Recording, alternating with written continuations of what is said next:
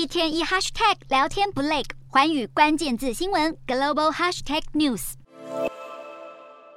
美股十二号延续九号以来的反弹动能，道琼涨两百二十九点，标普五百涨百分之一点零六，纳斯达克也收涨百分之一点二七。尽管联准会官员一再重申将继续升息对抗通膨。但近来美元疲软和乌克兰反攻战事告捷等事态发展，似乎正在提振投资人的情绪。许多交易员也对即将发布的八月 CPI 报告抱持乐观态度。能源、科技和非必需品消费板块领涨，其中苹果发布新的 iPhone 十四系列后，预售资料显示需求强劲，尤其以 iPhone 十四 Pro Max 最为畅销。苹果股价十二号上涨百分之三点九，是五月二十七号以来最大单日涨幅。由于汽油价格下跌，八月通膨可能有所缓解，但可能不足以影响联准会决策。联准会九月二十到九月二十一号的会议之前，美股还是会持续波动。